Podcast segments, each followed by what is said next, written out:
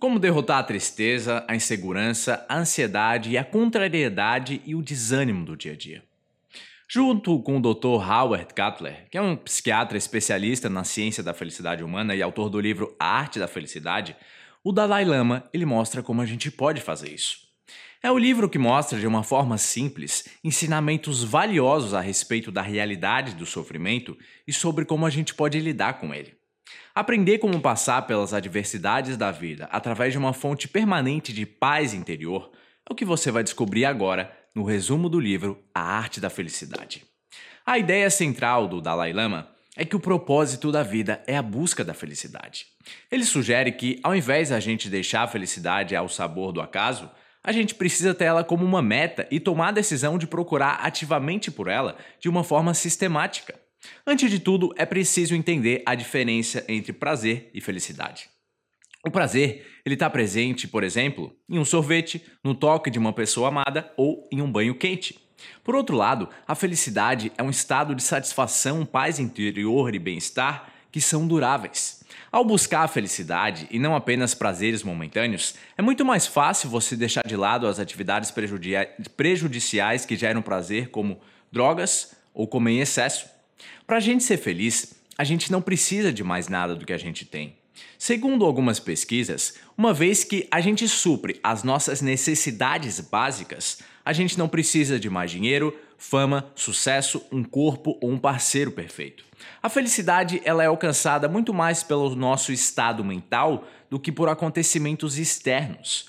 Uma vida baseada na busca pela felicidade não é uma vida egoísta, não é uma vida egocêntrica. Muito pelo contrário, várias pesquisas mostram que as pessoas mais egocêntricas e egoístas são as mais infelizes e as mais hostis.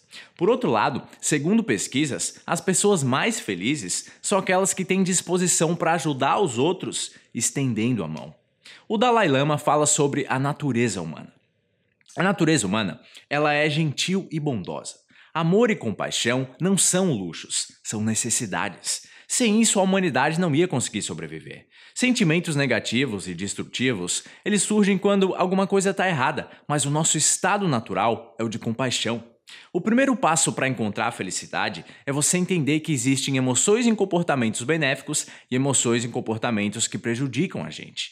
É muito fácil identificar cada tipo de emoção em comportamento. Emoções e comportamentos benéficos ajudam os outros, inclusive a nós mesmos. Enquanto isso, os prejudiciais só prejudicam a gente e os outros. Ter essa clareza de consciência aumenta a nossa capacidade de encarar e superar as emoções os comportamentos que são prejudiciais. O seu foco deve ser o de cultivar uma disposição espontânea que aumente as suas emoções e os seus comportamentos benéficos. O Dalai Lama, ele também fala sobre calor humano e compaixão.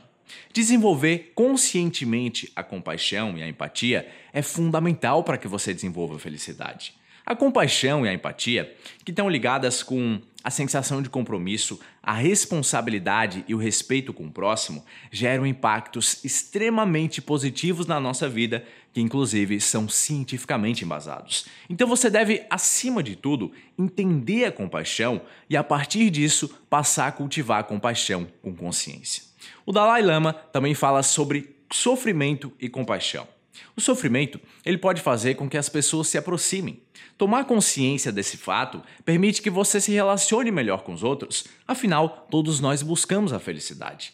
Não existem garantias de que amanhã a gente vai estar vivo. A nossa vida é rápida e passageira, por isso é preciso aproveitar cada momento dela.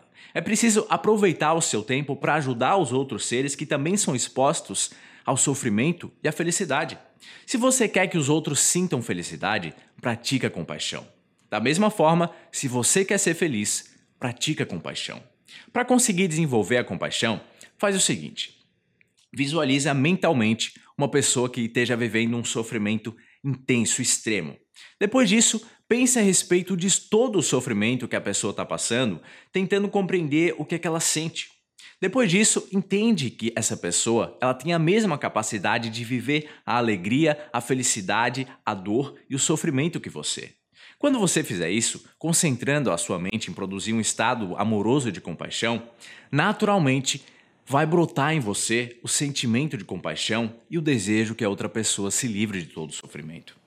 O Dr. Howard Cutler, ele segue o livro falando sobre a despersonalização da dor.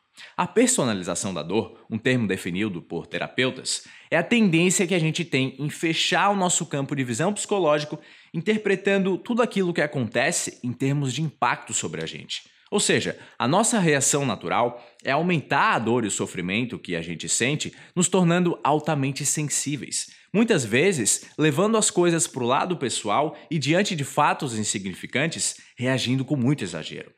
A nossa atitude em relação ao sofrimento é muito mais importante do que aquilo que gerou o sofrimento. A forma como você enxerga a vida afeta profundamente a maneira como você lida com a dor quando ela aparece. O sofrimento existe e ele está presente para todos os seres vivos. Você não é uma vítima única do universo. Você não está sozinho na sua dor. Essa perspectiva realista permite que você despersonalize a dor e se desapegue do sofrimento. O nosso desejo de não sofrer gera um círculo vicioso, um círculo que gera cada vez mais sofrimento. Por isso, não tenta diminuir o sofrimento, mas aprende a lidar com ele, escolhendo como você vai responder diante de cada situação. Encarar acontecimentos com base em pontos de vista diferentes é extremamente útil para que você supere os fatos desagradáveis da vida. Até uma situação que parece ser completamente negativa tem aspectos positivos. Mas não basta só você reconhecer os pontos positivos. É preciso você recordar os pontos positivos várias e várias e várias vezes até que você supere a sua visão negativa. É um processo de familiarização e treinamento, um aprendizado de novos pontos de vista. Comece a enxergar cada situação ruim ou negativa como um mestre, um mestre que apresenta possibilidades reais e inescapáveis de você exercitar a compaixão, a paciência e a tolerância, sentimentos fundamentais para que você seja feliz. Em todos os casos, se você não encontrar nenhum aspecto positivo em uma determinada situação, o melhor a fazer é esquecer a situação. E sabe como superar os obstáculos? Emoções e comportamentos prejudiciais são completamente contrários à sua felicidade. Entender esse fato é o primeiro passo para você superar obstáculos. O segundo passo é você desenvolver a sua convicção de que você precisa mudar, fazendo um esforço consciente e sistemático para implementar mudanças mentais na sua vida. Realmente, esse é um processo difícil. Só que para que você consiga implementar, não tente eliminar os pensamentos negativos, mas substitui as emoções negativas por emoções positivas. Usa os seus estados mentais positivos como antídotos contra as suas tendências negativas. Ao invés de focar em combater o egoísmo, por exemplo, foca em cultivar a compaixão. Ao longo do tempo, aos poucos, você vai aumentar cada vez mais o poder dos seus antídotos. E você sabe como lidar com a raiva e com a ansiedade? O único antídoto para a raiva é a prática consciente da paciência e da tolerância. Isso porque o resultado final desses sentimentos é o perdão. Não pense em perdoar para acalmar o seu coração, mas acalma o seu coração porque assim, quando você é realmente paciente e tolerante, o perdão naturalmente vem. Já para lidar com a ansiedade, o melhor antídoto é uma forma de motivação sincera. Para que você consiga reduzir as preocupações da vida, pense o seguinte: se o problema ou a situação pode ser resolvida, então não tem motivo para você se preocupar.